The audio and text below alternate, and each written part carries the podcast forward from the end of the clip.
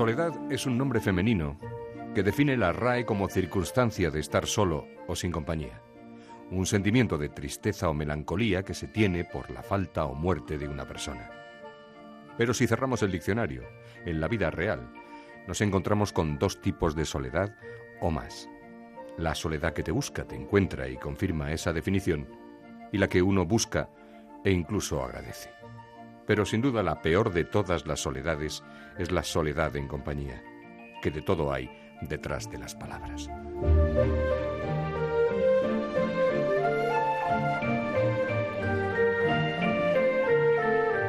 Latitud Cero, Esther Turu.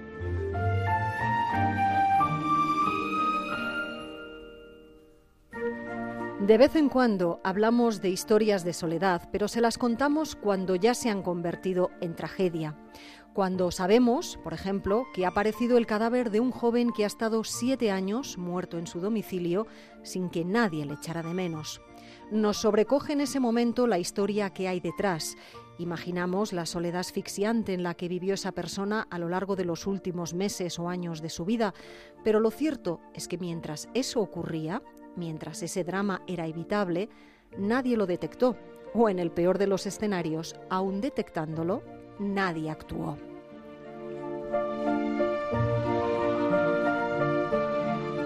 Las grandes ciudades engullen las relaciones personales. Puede que no conozcamos ni a todos los vecinos del bloque y el exceso de celo y de no interferencia vital nos lleva muchas veces a no estar alerta ante señales que podrían ponernos sobre la pista.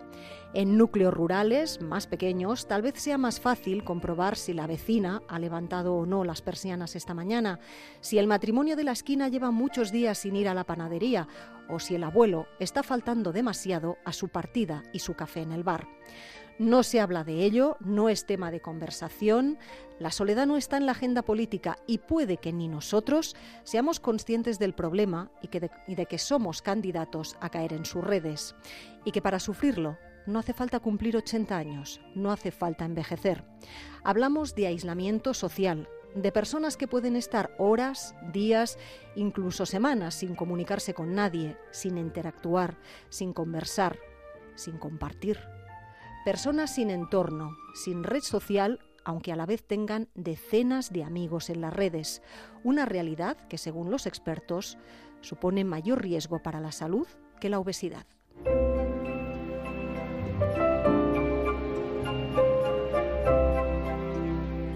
Los datos no mienten, los hogares con un solo habitante son los que más están creciendo. En España más de 4 millones y medio de personas viven solas, según los últimos datos del INE, y de esos muchos son mayores de 65 años, casi la mitad. Poco a poco surgen iniciativas solidarias como el convento de Betanzos, donde se reúnen personas que hasta ahora, por ejemplo, desayunaban y comían solas y que ahora forman una familia postiza llena de conversación y de horas compartidas. Te acomodas a lo que es la soledad, pero siempre te hace falta ese contacto, ¿no? Conocer a compañeros, mm, cambiar impresiones, hablar con los que conozco. La tecnología puede ayudar también a suplir esa soledad. Los líderes en este mundo, los japoneses, siguen ideando y mejorando todo tipo de robots, desde los más pequeños, con forma de animales, a los más avanzados que pueden convertirse en auténticos compañeros y asistentes en casa. Pero mientras esa llega, se actualizan y mejoran los servicios de teleasistencia.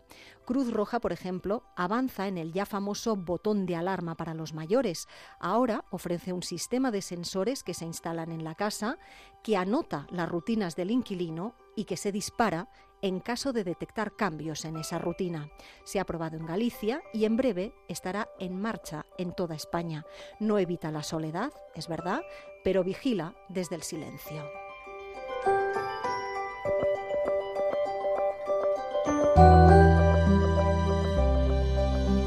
La soledad no es un asunto o un problema exclusivo de nuestro país, es una realidad que va más y en todo el mundo. Tanto es así que Reino Unido ha sido el primer país en crear un cargo específico responsable de ocuparse de la soledad, una Secretaría de Estado dentro del Gobierno para afrontar el problema, analizarlo y buscar soluciones. Allí, como aquí, de momento lo que funcionan son soluciones ingeniosas como los cobertizos, donde en general los hombres comparten sus ratos de chapuzas. Los datos y las historias con nombre propio desde el Reino Unido nos las cuenta Juan Carlos Vélez. Es un mal que acecha a la sociedad contemporánea y que alcanza cotas tan preocupantes en el Reino Unido que se convierte en asunto de Estado. En la era de las redes sociales, los teléfonos inteligentes, la conexión a Internet accesible y de alta velocidad, 9 millones de británicos, casi el 14% de la población, se sienten irremediablemente solos. Puedo pasar días, varios días, sin hablar con nadie. En este país, dos millones de ancianos, casi la mitad de los mayores de 75 años, viven solos. Si no haces el esfuerzo de salir una hora a comprar fruta o algo, podrías pasar meses sin hablar con nadie. Y aún así, cuando hablas con alguien es la cajera o algo así. Intentas entablar conversación y cuando ves a gente mayor tienden a hablar demasiado. Y creo que eso es producto de la soledad.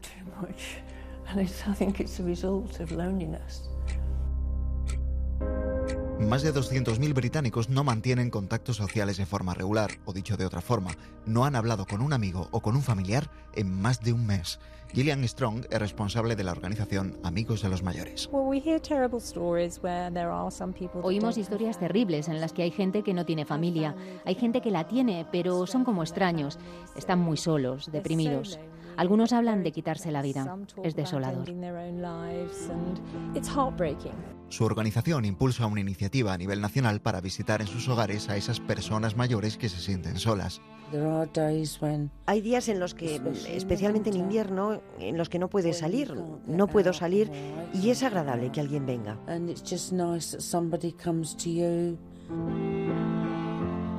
La soledad causa serios problemas en la salud de adultos mayores. Es tan perjudicial como el tabaquismo. Lo explica Kaylee Payne de la campaña para acabar con la soledad. La soledad se equipara como causa de mortalidad similar a consumir 15 cigarrillos al día. Aumenta las probabilidades de sufrir un infarto, enfermedades cardiovasculares, de salud mental, se suele vincular a depresión.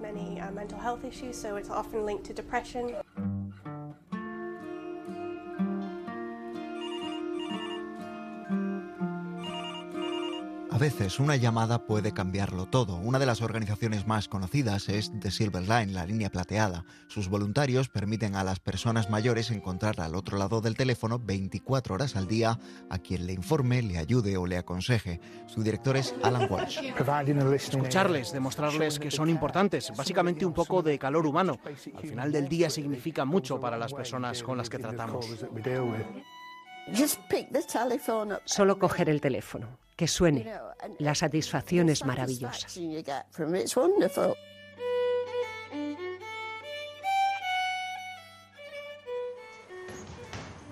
La soledad es, particularmente en el caso de los hombres en Reino Unido, una epidemia silenciosa. 8 millones de varones se sienten solos al menos una vez a la semana, casi 3 millones todos los días. Sin embargo, solo uno de cada 10 lo admite. A la inmensa mayoría le cuesta y prefiere guardarlo para sí.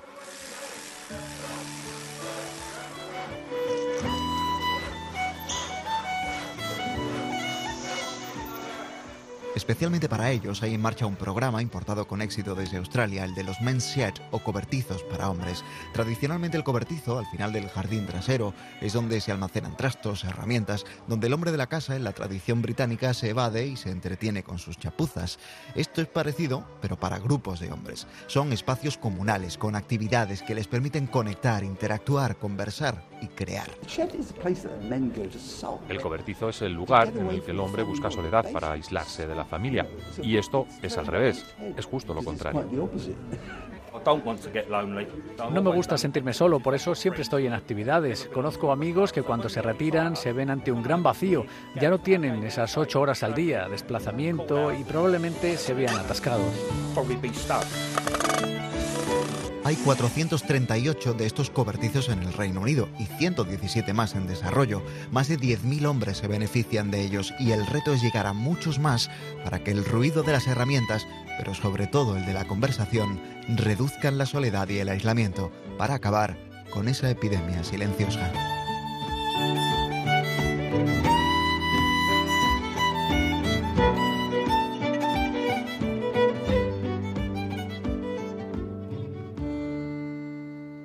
Latitud Cero, Esther Turu.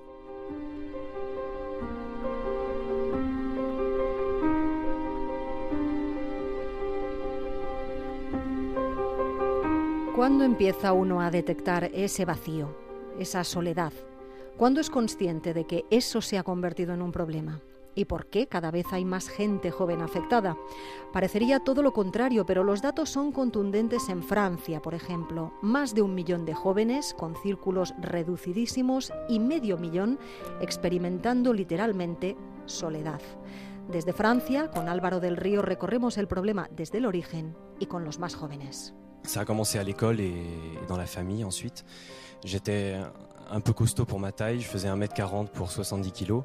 Para Claude el sentimiento de soledad empezó en la escuela y después en casa con su familia. De pequeño era alguien más bien rellenito y cuenta que todo el colegio se reía de él, así que no tenía muchos amigos e iba cambiando porque todos se burlaban. Así pasó bastante tiempo atravesando incluso una especie de depresión. En casa sus padres no le hacían mucho caso y el ordenador era el único sitio donde Claude podía hablar con alguien. J'allais sur l'ordinateur, c'était le, le seul moyen pour moi de trouver quelqu'un à qui parler.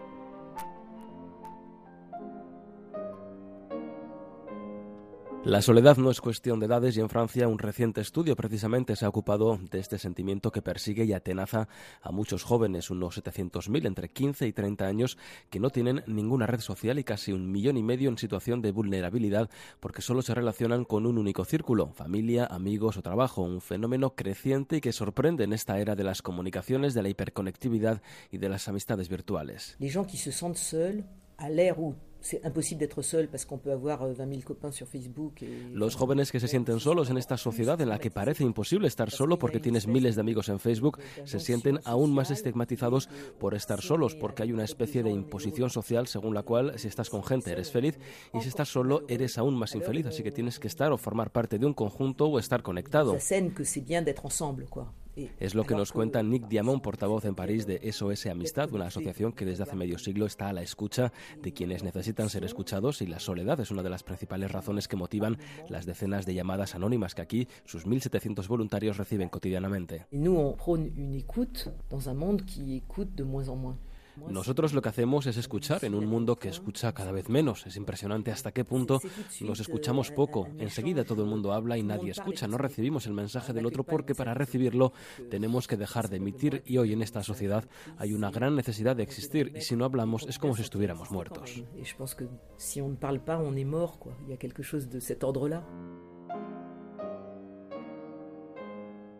Las historias son diversas y los factores de esa soledad son múltiples, complejos físicos, cambio de trabajo o de entorno, estigmatización por pertenecer a una minoría sexual o religiosa, precariedad económica o fracaso escolar que puede conducir al aislamiento. Euh, euh, quand on parle de jeunes, sur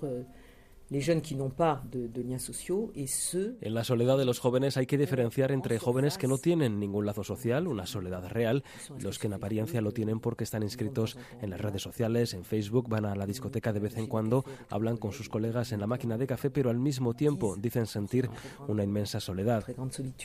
Un sentimiento subjetivo de soledad que genera hasta culpabilidad y vergüenza. Es justo de lo que sufre Clara, que está en la treintena y a quien un despido laboral le ha dejado una profunda huella. Ya nadie te invita a fiestas ni a salir porque presuponen que no tienes los medios.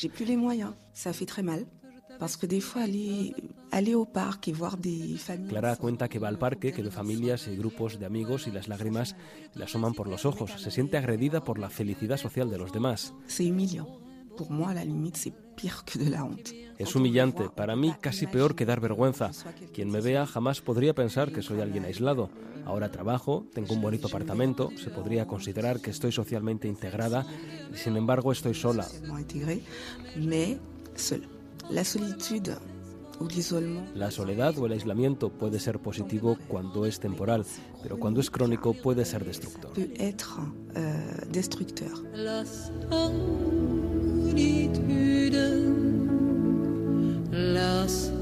sentimiento de soledad es algo que te puede empujar a la desesperación más total. La mayoría de quienes nos llaman por este tipo de problema ya han intentado analizar las razones de esa soledad y luchar contra ella.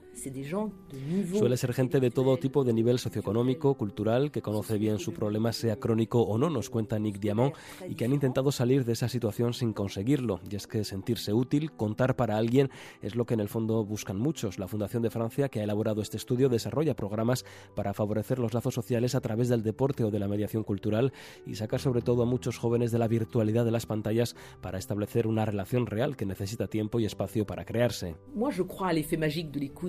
Yo creo en el efecto mágico de la escucha, pero de verdad porque puede ser muy beneficioso en un momento determinado que te escuchen con cierta benevolencia cuando las cosas van mal y es algo que puede ayudarte a retomar el control, a retomar las riendas ante una contrariedad porque en SOS Amistad están convencidos de que verbalizar un problema es ya en parte buscar una solución. Al año reciben cientos de miles de llamadas y no dan abasto para atenderlas todas. La demanda es alta en un mundo conectado pero individualista y donde los voluntarios faltan, pero aquí no pierden el optimismo porque dicen la receta la podemos aplicar todos. Si nos escucháramos más y con más bondad, todo sería más fácil. Si y avait plus d'écoute entre les gens dans la société et vraisemblablement plus de bienveillance, la vie serait plus facile pour tout le monde, hein, pour les gens seuls. Je sais pas si c'est une bonne conclusion. Mais... But you gotta keep your head up, oh, and you can let your head down, hey, you gotta keep your head up, oh, Latitud cero, Esther Turu. Hey, I know it's hard. La última referencia nos lleva a Israel, donde el voluntariado está supliendo también allí la respuesta que de momento no están dando las administraciones ante el mismo problema. En este caso, poner en contacto a los jóvenes con los mayores ha sido una solución, como nos explica Hanna Beris.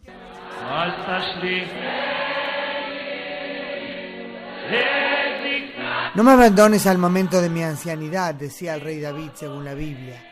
Y de esos versículos se hace eco el cantante israelí Abiu Medina en la canción que en hebreo se llama Alta Shlicheni Le Etzikna.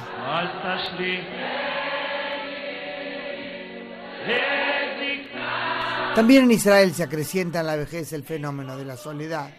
Como en tantas otras problemáticas sociales, en este país hay múltiples iniciativas para lidiar con ese desafío, tanto de parte de las autoridades como de la propia sociedad civil, que en Israel funciona con una desarrollada mentalidad de voluntariado.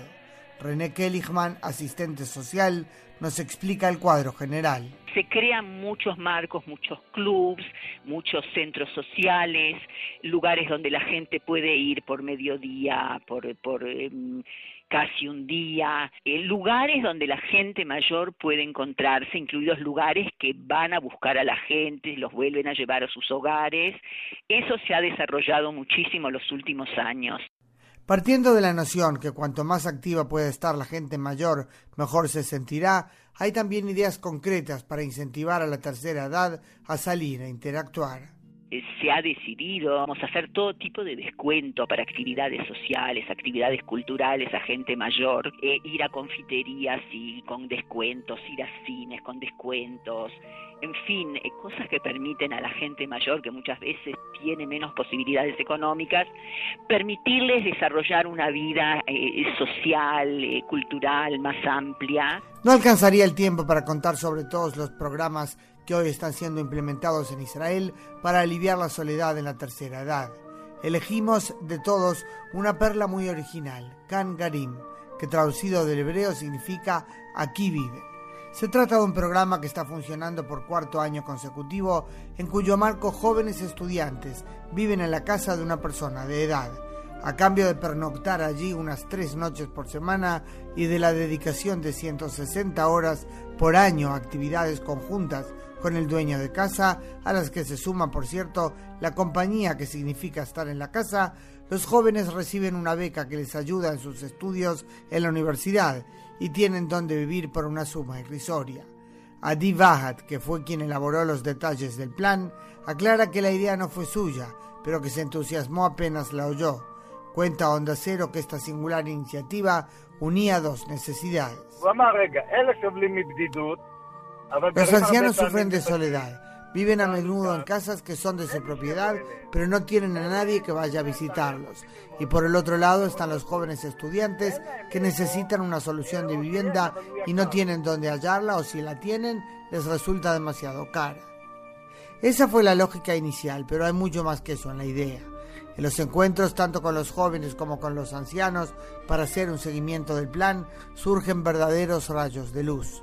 Una anciana nos contó, dice Adi, que volvió a cocinar algo que siempre le gustó y que había dejado de hacer. Ahora tiene para quién. O el anciano que pudo volver a rezar regularmente en la sinagoga que frecuentaba y a la que había dejado de ir por miedo a caerse. Por otro lado, los jóvenes que aprendieron a apreciar que la avanzada edad también es a menudo señal de experiencia acumulada y sabiduría para compartir, y que ven en esos ancianos a sus propios abuelos. No quiere decir que todo sea perfecto. Ha habido casos de deserción, en general por falta de adaptación mutua.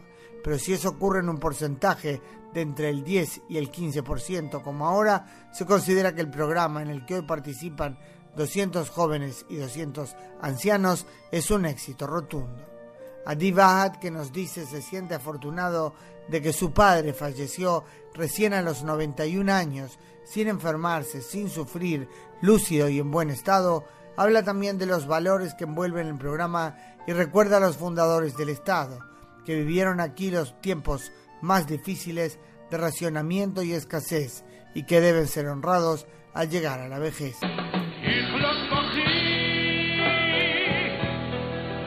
El mensaje está claro, también en las antiguas fuentes judías, donde la referencia a la vejez suele destacar no la debilidad, sino la sabiduría acumulada y el valor de la experiencia que solo los años pueden dar.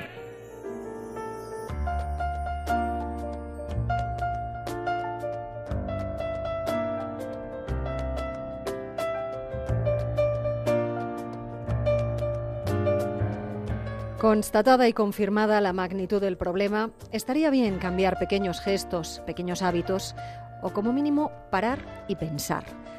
Tal vez si abrimos los ojos y extremamos la sensibilidad a nuestro alrededor detectaremos dónde podemos hacer falta, dónde una llamada, un café o una visita pueden cambiarle el ánimo a alguien, pueden hacerle la vida más atractiva, pueden engancharle y pueden darle un motivo para amanecer. Desde la radio ponemos nuestro granito de arena, somos, nos definen en general como un buen compañero contra la soledad. Aquí seguiremos, se lo aseguramos. Pero si cada uno de nosotros echa una mano en el rellano, en clase, en el metro, el resultado será seguro mucho más efectivo.